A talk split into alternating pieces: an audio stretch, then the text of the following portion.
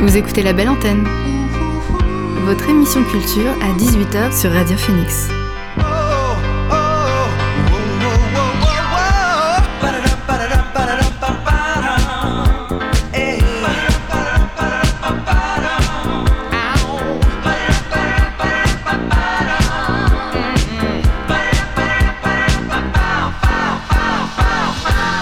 Bonjour à toutes et à tous, vous êtes sur Radio Phoenix et vous écoutez La Belle Antenne, votre émission sur l'actualité culturelle. Désolé pour ce léger retard.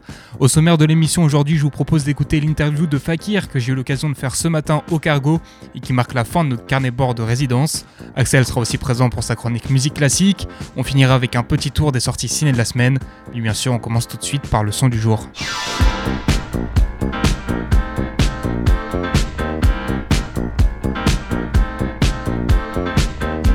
Le son du jour, c'est Secrets de Cherries. Alors, Cherries, c'est une artiste britannique de neo-soul RB qui fait parler d'elle depuis 2020 et la sortie de son premier EP Paradise. Depuis, elle en a sorti un second avec Remedy et un single en septembre 2022. C'est donc avec joie qu'on a accueilli hier la nouvelle de son retour aux affaires avec un nouveau single du nom de Secrets qui laisse présager un nouveau projet pour les mois à venir. Secrets, c'est notre son du jour sur Radio Phoenix.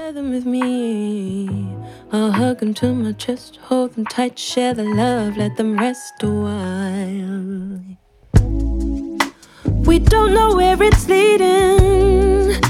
Together alone, we're bonded by the ways that we've been broken by love. Oh, oh, oh.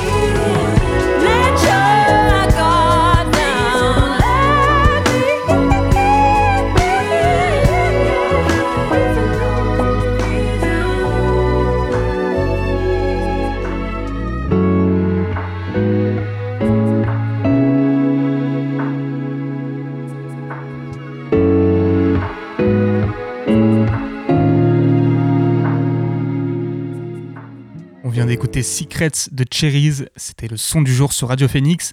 Et maintenant, je vous propose de découvrir l'interview que j'ai eu le plaisir de réaliser ce matin avec Fakir. C'est notre invité du soir. L'invité du soir dans la belle antenne.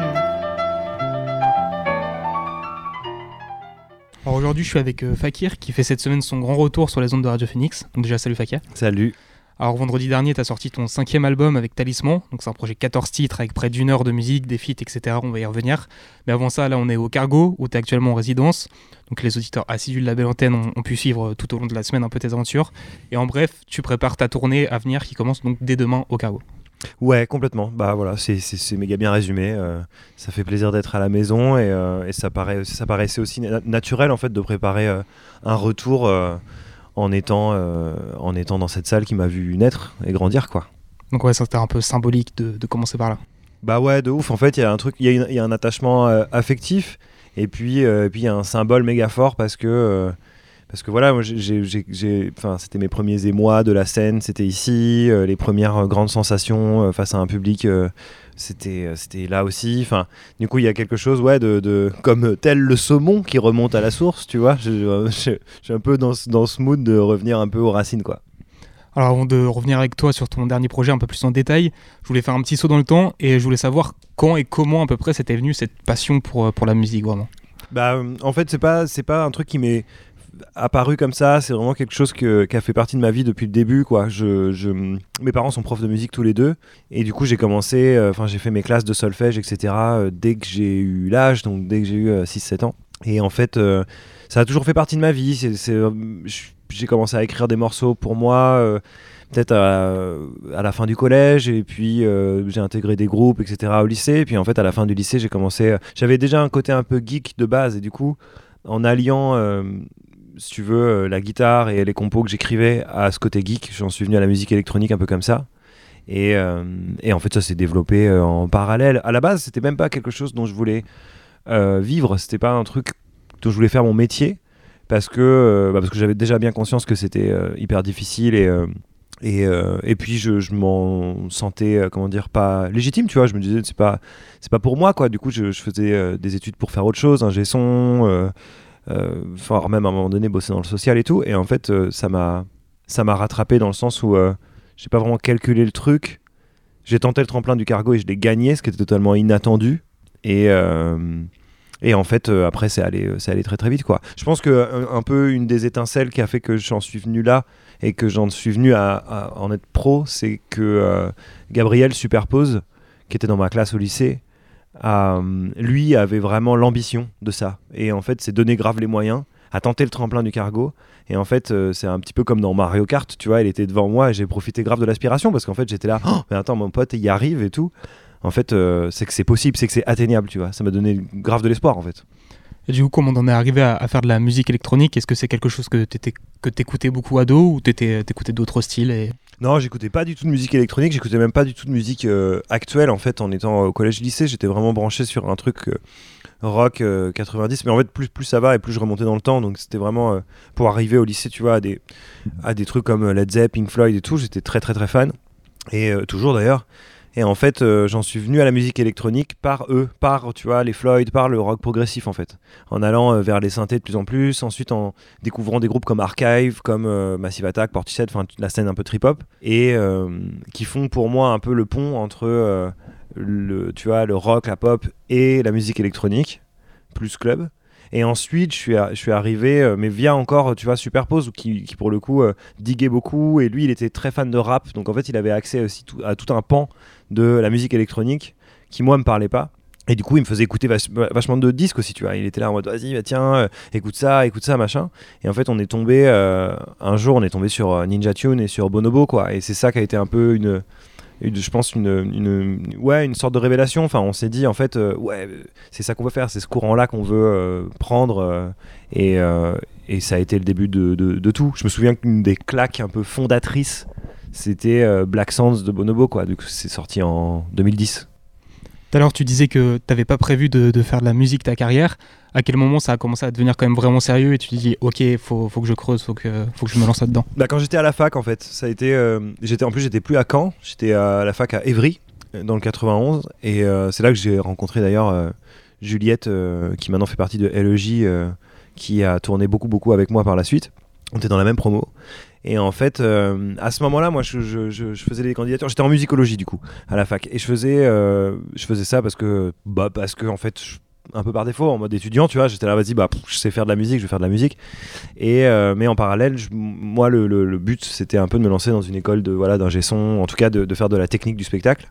Et, et du coup, à ce moment-là, pendant ce temps-là, je sortais un peu des morceaux en mode gratos sur SoundCloud, sur Bandcamp et tout, de euh, Fakir, mais c'est vraiment l'embryon de Fakir, tu vois. Et à côté, il y avait Superpose, du coup, qui commençait à lui euh, jouer des trucs, euh, avoir des refs. et, et- en fait, ça, ça a été, comment dire... et du coup, lui, en, gagnant le tremplin du cargo fin 2011, je me suis vraiment dit, bon, bah vas-y, bah, je le tente l'année d'après. Je suis encore un gamin de camp, même si j'y, habitais plus. Et, et je l'ai gagné. Et en fait, quand j'ai gagné le tremplin, j'étais encore dans ce truc de double cursus, tu vois. Je, je faisais de la musique, ça commençait à devenir pro, mais j'étais toujours à la fac et je me disais, je vais aller au bout de ma licence, je vais aller au bout de ma licence parce que parce que c'est important pour papa-maman presque, tu vois. Mm. Et, euh, et en fait, au dernier semestre de L3, c'était plus possible, j'y arrivais plus, j'avais, je, commençais, je commençais à avoir des notes de merde et tout, et, euh, euh, et là, et j'en ai parlé aux profs, tu vois, je suis allé voir les profs un peu honnêtement en mode, euh, bon écoutez, je suis trop désolé, mais en fait, euh, je commence à avoir des plans un peu le week-end, euh, il faut que je bosse euh, mon truc et tout, et puis en fait, les profs, ils ont, ils ont vu ça avec vachement de bienveillance, tu vois, ils m'ont dit, mais attends, mais mec, à l'occasion de- d'en vivre, de devenir intermittent, fonce, quoi, finis pas prof de zig comme nous. voilà. Alors euh, aujourd'hui, si tu veux nous, nous citer quelques influences majeures pour toi, quelques artistes que tu admires ou qui t'inspirent, qui tu pourrais nous dire Bah, je, suis resté assez, euh, assez fidèle à Bonobo avec les, avec les années. Je trouve que tout ce qu'il fait, c'est toujours très, euh, très, très pertinent et, euh, très inspirant. Il y a, moi, je suis, je suis assez fan de la scène anglaise de manière générale, de comment elle évolue, tu vois, de, que ça, comment dire, ça brasse assez large parce que on, peut aller de la, presque de la drum and bass, que je trouve le courant drum and bass, là, le renouveau en, en, en Angleterre qui est super, que je trouve mortel, qui me parle beaucoup plus, tu vois, qu'un courant euh, plus euh, hardcore techno, des trucs comme ça qui sont moins ma cam. Et, euh, et puis ça va jusqu'à la- l'ambiance ou euh, la musique vraiment méga chill, etc. Et généralement, c'est très anglais. En fait, y a je suis pas inspiré trop par la musique électronique française, par la French Touch, par les Daft Punk, etc. C'est pas, pas avec ça que j'ai grandi. Et en fait, il y a quelque chose dans le dans l'esthétique culturelle française qui me dérange toujours, c'est ce côté chic, tu sais. On a un truc un petit peu euh, français euh, culturellement, hein, ça traverse la musique, ça, ça va au-delà de la musique, c'est, aussi dans le cinéma, c'est aussi dans, dans, dans le style français, dans l'inconscient collectif. Il y a quelque chose un petit peu bon chic, bon genre, un peu modeux, un petit peu euh, élitiste qui me dérange profondément. Et du coup, j'ai du mal à accrocher parce que je, vois, je vois cette esthétique transparaître dans la musique électronique en France, tu vois. Ce- la French Touch, c'est un petit peu, c'est un peu bourgeois. C'est un peu versaillais, c'est un peu parisien quoi.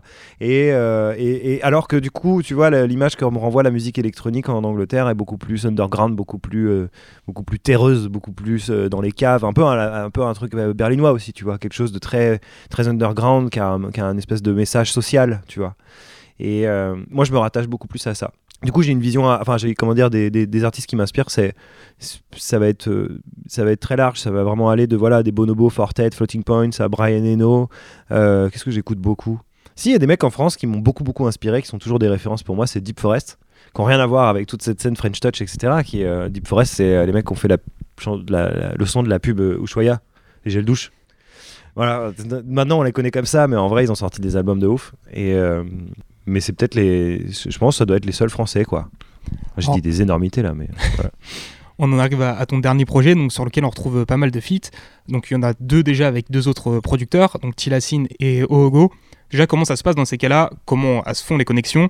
Et ensuite, comment on décide qui fait quoi sur les prods Ah, c'est intéressant comme question. Bah écoute, ouais, j'ai été, j'ai été dur avec mes compatriotes français. Euh, effectivement, des mecs comme Tilassine, euh, des mecs comme Rhône, etc., c'est des gars qui m'inspirent pas mal.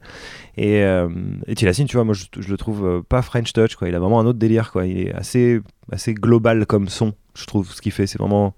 Ça traverse pas mal les frontières.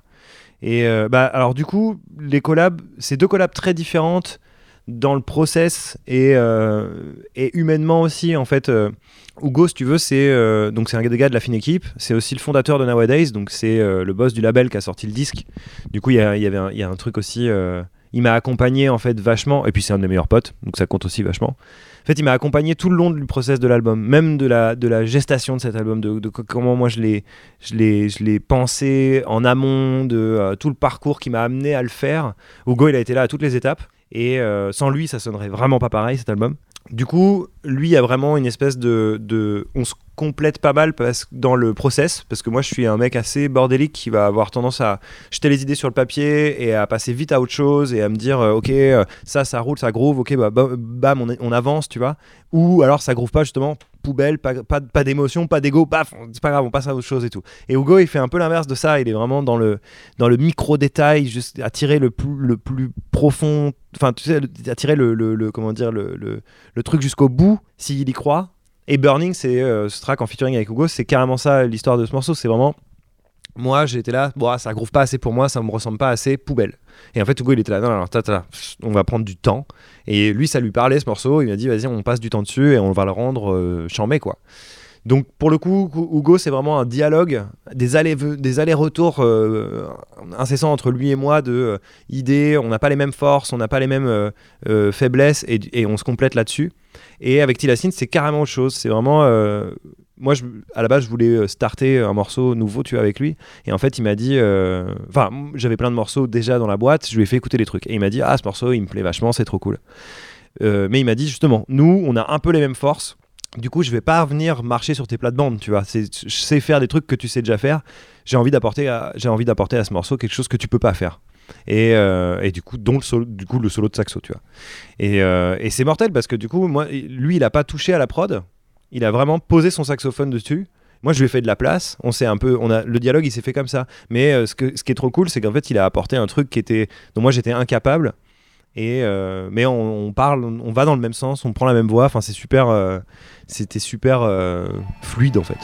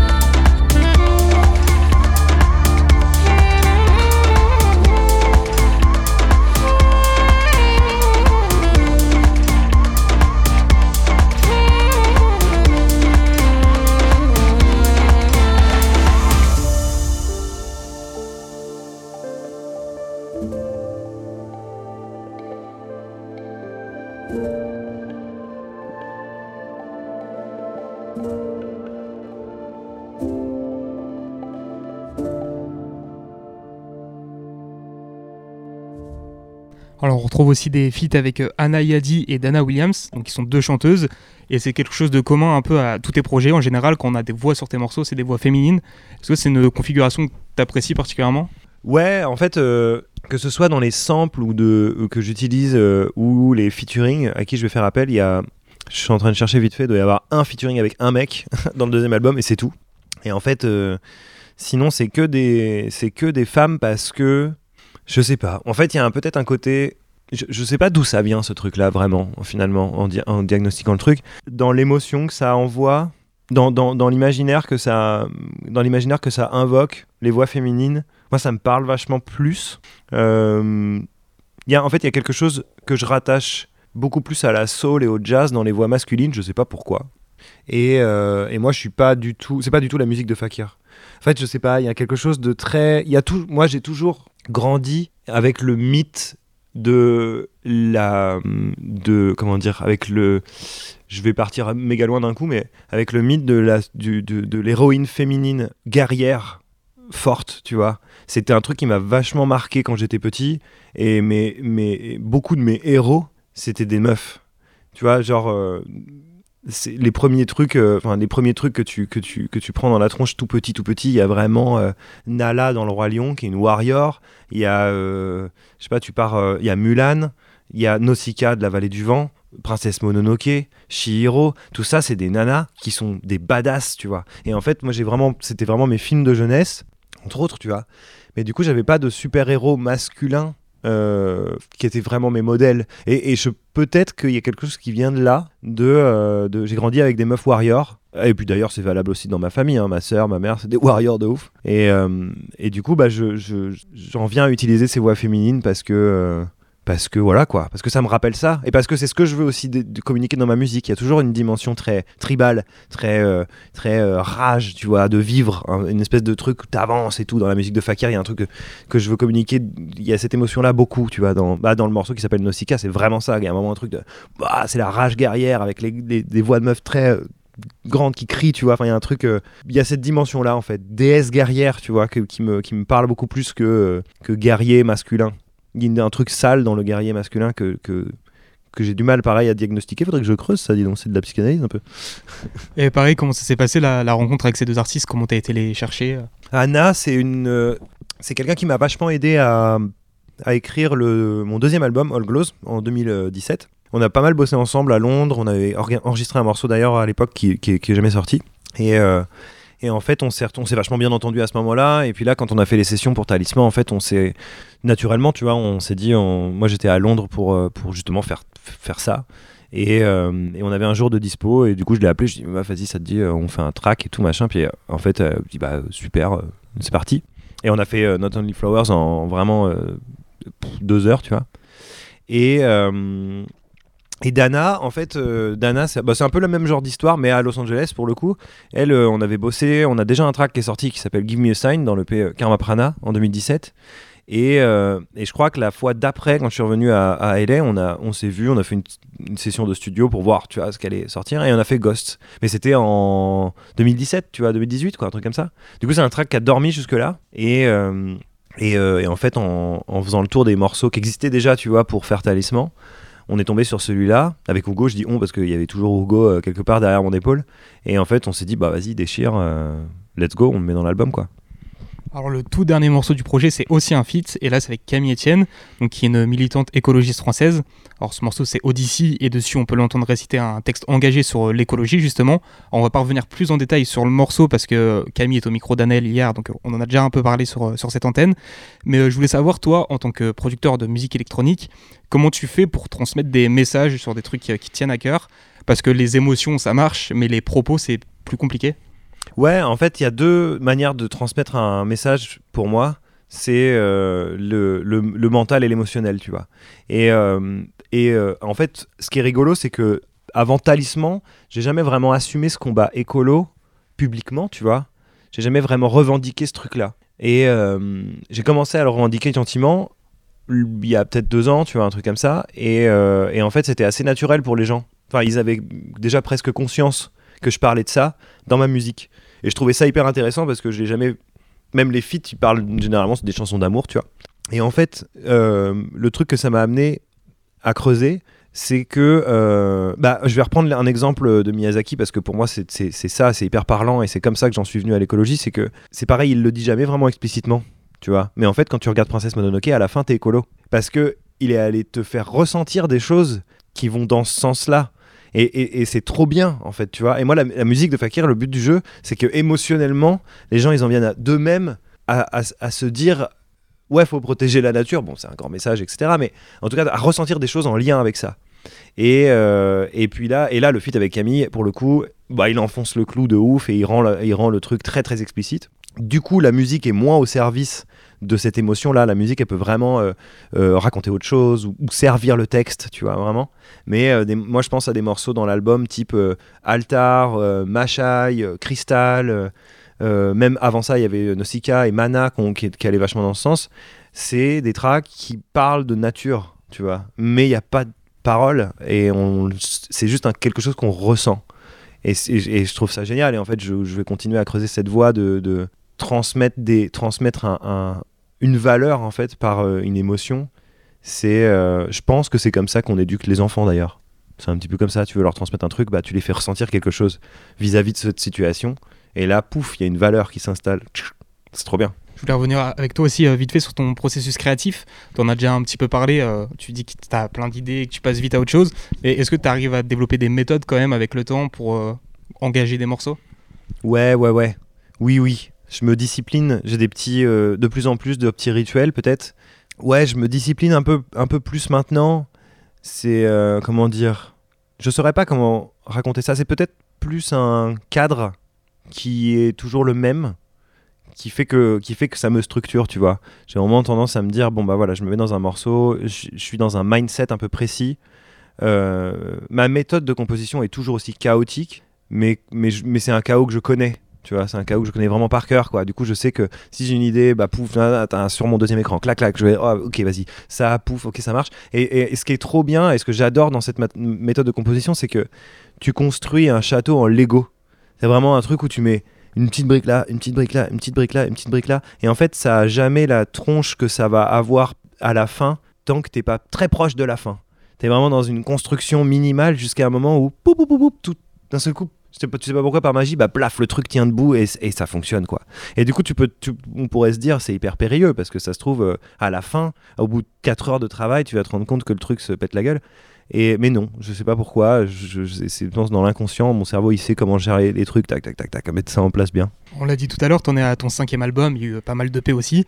Est-ce que quand tu te lances dans un nouveau projet, tu as une esthétique en tête, une identité particulière que tu veux suivre, ou ça se construit au fur et à mesure euh Bah ça dépend, ça dépendait, de ça, comment dire, ça a vachement évolué avec les albums et avec euh, avec euh, l'âge aussi, parce que au départ, je me lançais dans un projet avec une esthétique, avec une envie de contrôler la destination, tu vois, Euh, une envie de me dire, euh, ok, je vais faire un album inspiré par ça, ça, ça, pour aller dans ce sens-là, pour aller parler à telle personne, et euh, et en fait, plus tu fais ça, plus tu es dans le mental moins ton émotion va être lue par les gens en face, j'ai l'impression.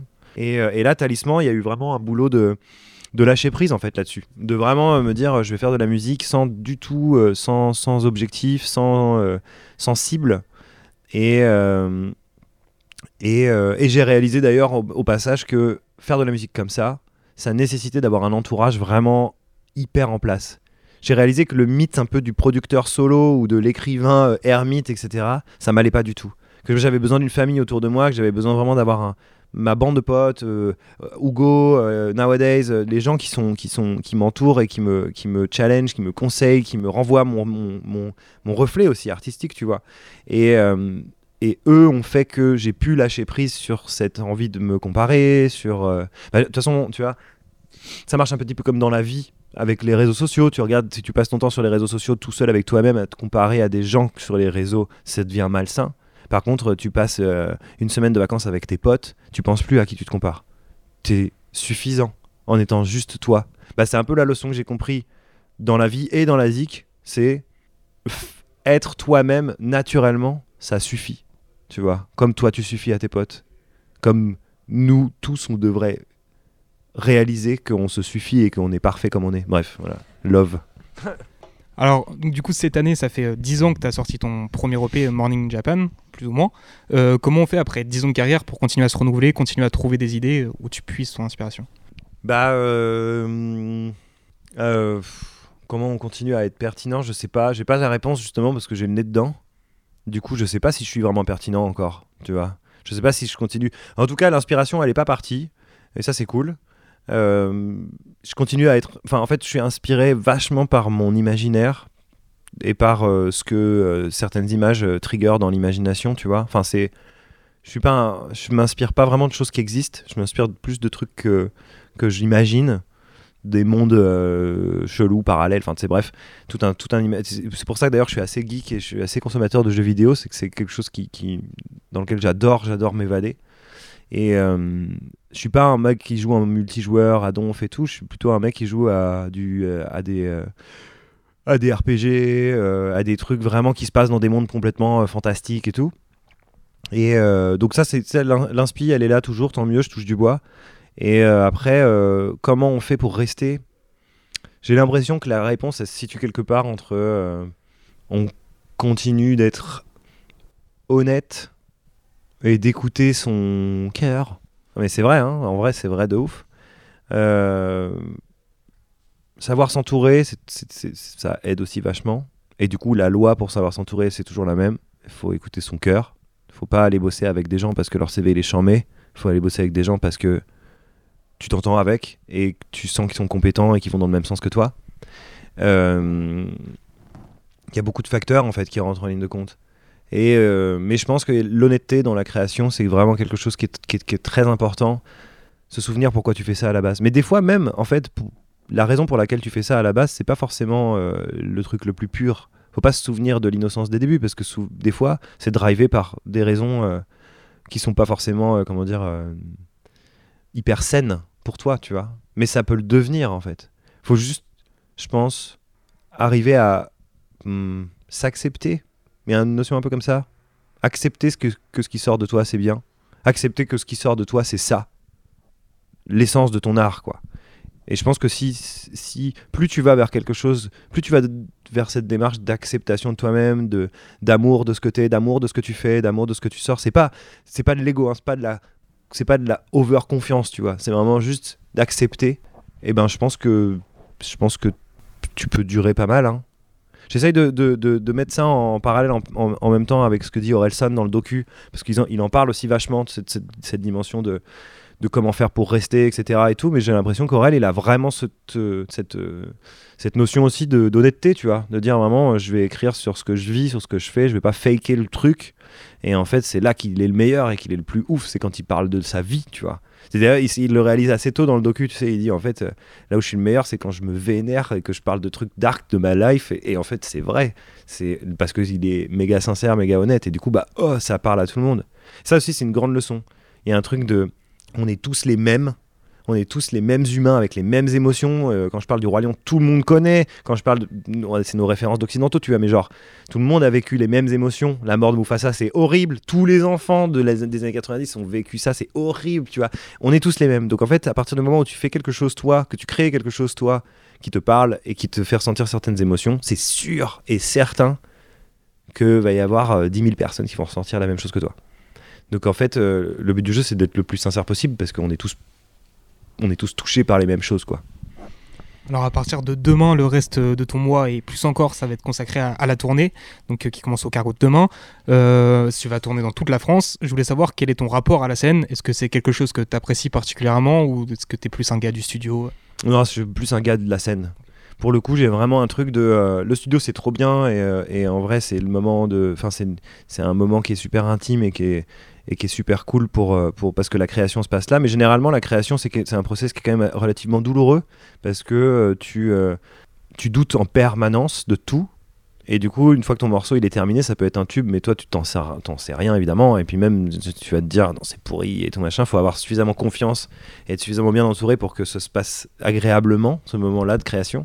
Mais généralement la création c'est quand même assez, euh, assez énervé comme process. Alors que la scène, il y, a quelque chose que j'aime bien dans dans l'efficacité, dans l'exécutif, dans le dans le dans le méthodique, tu vois de euh, un point A envoie un signal à un point B, ça marche, oui, ça marche pas, ok, problème, on résout. Il y, a, un truc comme, ça qui est hyper euh, agréable pour le cerveau, de gymnastique mentale qui est super.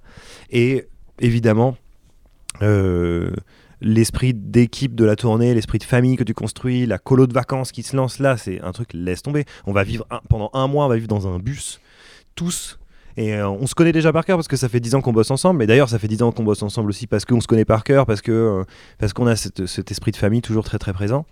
Et euh, ça, c'est génial. Et puis, et puis l'énergie que te donne le public, l'énergie que te donne la scène, c'est quelque chose qui est complètement fou. Et je pense que ça doit être même un, peut-être un, même un, des élixirs, un des élixirs de jouvence les plus efficaces, tu vois, de faire de la scène, ça te, ça te garde dans, dans une patate physique et mentale, mais c'est indescriptible, quoi.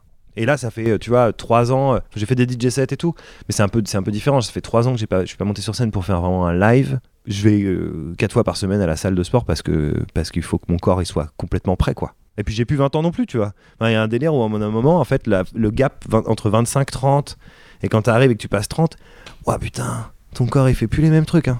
c'est, Alors je dis ça, j'imagine bien tous les quarantenaires se foutent de ma gueule, mais en vrai, déjà le gap, tu le sens quoi. On va te laisser retourner au travail justement pour avoir le meilleur concert possible pardon, dès demain. Juste une dernière question. Qu'est-ce qu'on peut te souhaiter pour la suite? Qu'est-ce que serait ton but ultime là en tant que musicien? Continuer à ne pas, perdre de vue cette espèce de, de, comment dire, de spontanéité, euh, de rester bien entouré. Ce serait peut-être ça le meilleur euh, souhait. Rester bien entouré comme ça. Parce que là, avec, avec l'entourage que j'ai, je peux créer euh, des tonnes et des tonnes de, de, sons sans trop me poser de questions. Quoi. Bah, merci beaucoup Fakir d'avoir été avec nous sur la belle antenne. Merci à vous.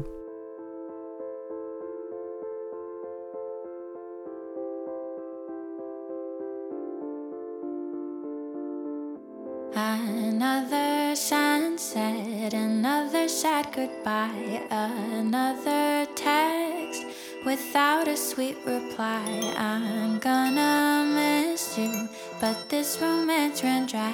I think of all the nights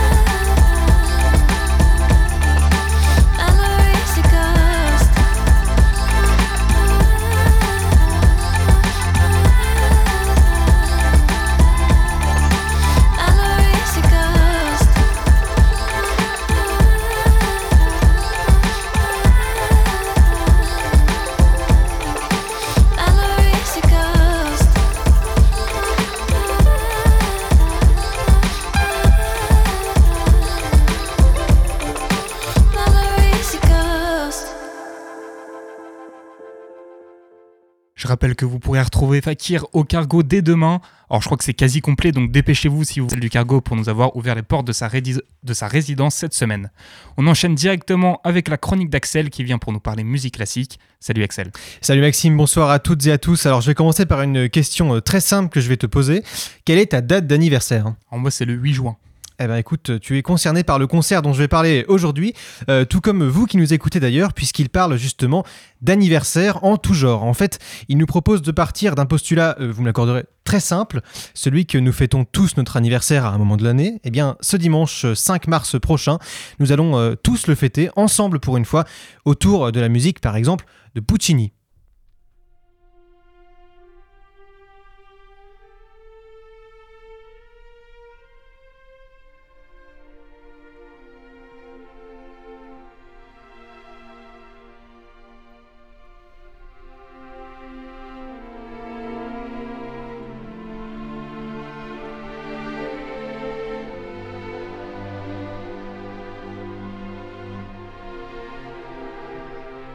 Alors ce que vous entendez, c'est la magnifique musique du compositeur euh, Giacomo Puccini, un compositeur italien emblématique, l'un des plus célèbres sans doute après Vivaldi.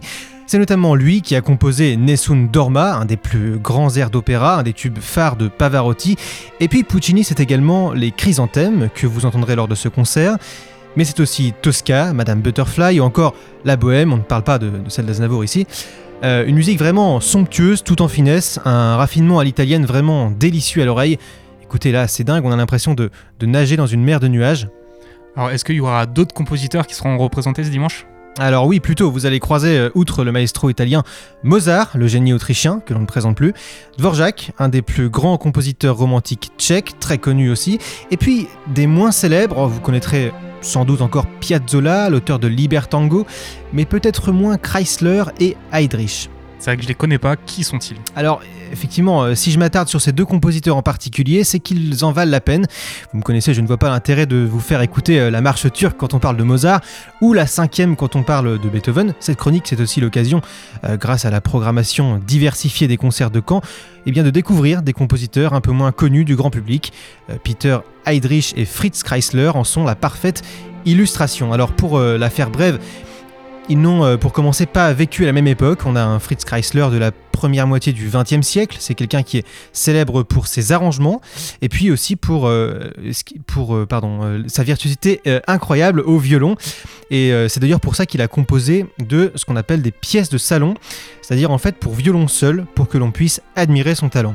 Et puis Peter Heydrich, il est encore moins connu que Chrysler. Encore Chrysler, si vous écoutez ses célèbres mélodies, il est probable que certaines vous semblent familières. Autant Heydrich, eh bien, il y a moins de chance, moi le premier.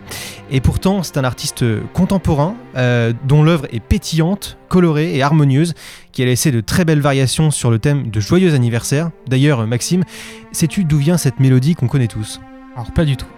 eh bien, c'est un air euh, extrêmement euh, célèbre désormais qui est né dans le Kentucky en 1893 sous la plume de deux sœurs, Mildred et Patty Hill, mélodie qu'elles ont composée sous le nom de Good Morning to All. Ben, merci pour l'anecdote. Est-ce que pour finir, tu peux nous donner quelques infos pratiques? Oui, bien sûr. Alors, ce concert sera joué à Quéron, donc au, au nord-ouest de Caen, à 14h30 et à 16h. Donc, c'est assez court. Il y a deux horaires. Vous pouvez donc euh, y aller en famille, euh, c'est l'occasion. Et puis, pour davantage de renseignements et pour vous assurer d'avoir une place, vous pouvez appeler le 02 31 30 46 86. Je répète, le 02 31 30 46 86. Le tarif est unique de 3 euros, donc euh, c'est vraiment accessible. Voilà, je crois que vous avez tout dit. J'espère que je vous ai euh, convaincu et je vous souhaite donc un bon concert. Merci beaucoup Axel pour ta chronique. On va rester un peu en musique avec Circleback Aaron de JDG. Alors JDG, ce n'est pas la version américaine du JDG, mais bien une productrice et DJ canadienne de musique house et dance, en plus d'être diplômée en toxicologie environnementale. Elle a lancé sa carrière en 2016 en se déplaçant en Allemagne et en animant nombre de soirées berlinoises avant de s'installer à Londres en 2019. À son actif, elle compte deux albums et plusieurs EP. La semaine dernière, elle a sorti le morceau Circleback Around qu'on écoute tout de suite. Won't you tell the truth? Flashing lights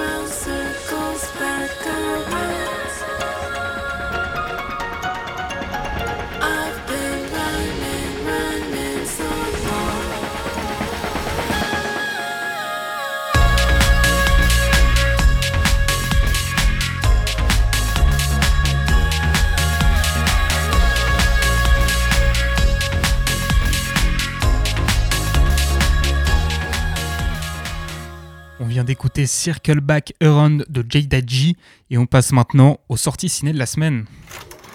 Non, c'est pas vrai. Je n'ai rien d'Humphrey Bogart. Rien du tout. On fait du cinéma comme d'habitude. Alors on commence ces sorties ciné de la semaine par Creed 3 de Michael B. Jordan. Dans ce troisième opus de la saga, l'américain se mettra lui-même en scène dans la peau d'Adonis Creed, devenu une idole de la boxe dans les deux premiers volets, mais qui devra maintenant faire face au retour d'un de ses amis d'enfance, Damian, un autre prodige de la boxe qui vient de sortir de prison et, qui compte bien lui prendre son titre. Or Damian, il sera interprété par Jonathan Majors, qui ne quitte plus les affiches après avoir interprété Kang dans Ant-Man 3. Alors au casting, on retrouvera aussi Tessa Thompson ou encore Wood Harris, et c'est Ryan Coogler qui assure le scénario. Le film dure un peu moins de deux heures et les premiers retours semblent plutôt positifs. On passe en Angleterre maintenant avec Empire of Light de Sam Mendes, dont on a déjà un peu parlé dans la belle antenne. Alors dans ce film, on retrouve la talentueuse Olivia Colman dans le rôle d'une gérante de cinéma désemparée, dont la vie va changer après la rencontre d'un nouvel employé interprété par Michael Ward, avec lequel ils vont soigner leurs blessures grâce à l'art. On est donc sur une déclaration d'amour au cinéma de près de deux heures de la part du réalisateur britannique, un style qui se multiplie ces derniers temps avec Babylon et The Fableman, qui étaient vendus un peu de la même manière. En tout cas, le film semble plaire, même si certains lui reprochent un peu son manque de surprise et de folie. Le prochain film dont je voulais vous parler, c'est The Sun du réalisateur français Florian Zeller, avec au casting Hugh Jackman, Laura Dern ou encore Vanessa Kirby. Alors avec The Sun, le réalisateur de The Phaser poursuit dans sa logique de drames familiaux, puisqu'on pourra y suivre l'histoire de Nicolas, un ado de 17 ans révolté aux parents divorcés, qui ira vivre chez son père, ce dernier ayant refait sa vie entre-temps. On est donc face à un drame d'un peu plus de deux heures qui semble pour l'instant un peu moins bien reçu que le premier film de son réalisateur, sans pour autant être descendu par la critique. On continue avec un thriller français maintenant. Il s'agit de La syndicaliste de Jean-Paul Salomé, qui met en scène Isabelle Huppert en tant que Maureen Kearney, une femme victime d'une violente agression alors qu'elle était en train de travailler sur un sujet sensible dans le secteur nucléaire français. On suivra donc l'enquête pour déterminer si elle est victime ou coupable d'accusations mensongères. On est sur un film adapté d'une histoire vraie qui ne révolutionne pas le genre mais semble plutôt bien reçu par les fans de thriller. On finit avec une comédie, parce qu'il en faut bien une. Alors c'est Les Petites Victoires de Mélanie Offray, dans lequel on retrouvera Julia Piaton dans le rôle d'une institutrice également mère de son village, et Michel Blanc dans celui d'un sexagénaire au fort caractère, qui retourne sur les bancs de l'école pour apprendre à lire et à écrire. Le film dure une heure et demie et visiblement on est sur une belle réussite, un feel-good movie qui a conquis aussi bien la presse que les spectateurs. Voilà, c'est tout pour les sorties ciné de la semaine. On enchaîne très rapidement avec deux petites news au niveau local. Juste pour vous dire que vous pourrez retrouver en concert le groupe The Pitman du label canet TFT Label dans le cadre de la tournée Aérolab, donc prévue le 10 mars à Lisieux et le 8 avril à Rai. À Ray, pardon. Ils performeront leur, euh, leur musique euh, de leur EP sortie en décembre dernier. Et en ce qui concerne la musique toujours, le carnaval étudiant de Caen a annoncé les DJ qui seront présents au Parc Expo pour faire danser la foule. On pourra donc retrouver Boris Way, Topic, Nayama et Oriska. Pour rappel, le carnaval étudiant aura lieu le jeudi 30 mars. On finit cette émission en musique avec I Sug I Was Waiting de Vérité. Vérité, c'est une chanteuse et autrice américaine qui est basée dans le quartier de Brooklyn à New York. Elle propose de la musique entre indie pop et electropop. Vendredi dernier, elle a sorti son quatrième album avec Love You, Forever, un projet de 10 titres sur lequel on retrouve le morceau dont je viens de vous parler, qu'on écoute tout de suite sur Radio Phoenix.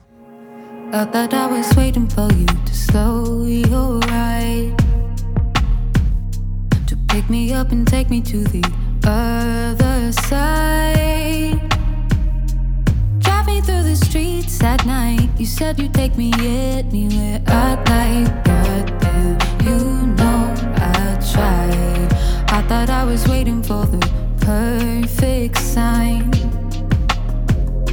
To pull off and escape into you to slow the time.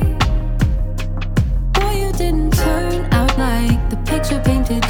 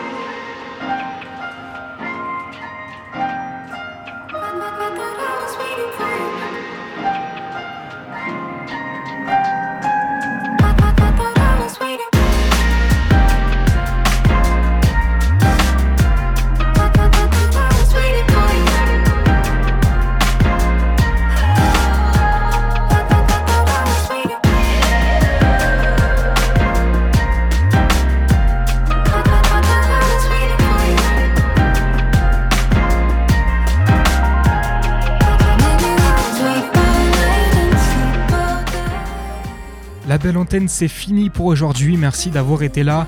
La semaine prochaine, c'est les vacances pour nous à Radio Phoenix. On se retrouve donc à partir du lundi 13 mars. D'ici là, prenez soin de vous. Bonne soirée et bon week-end.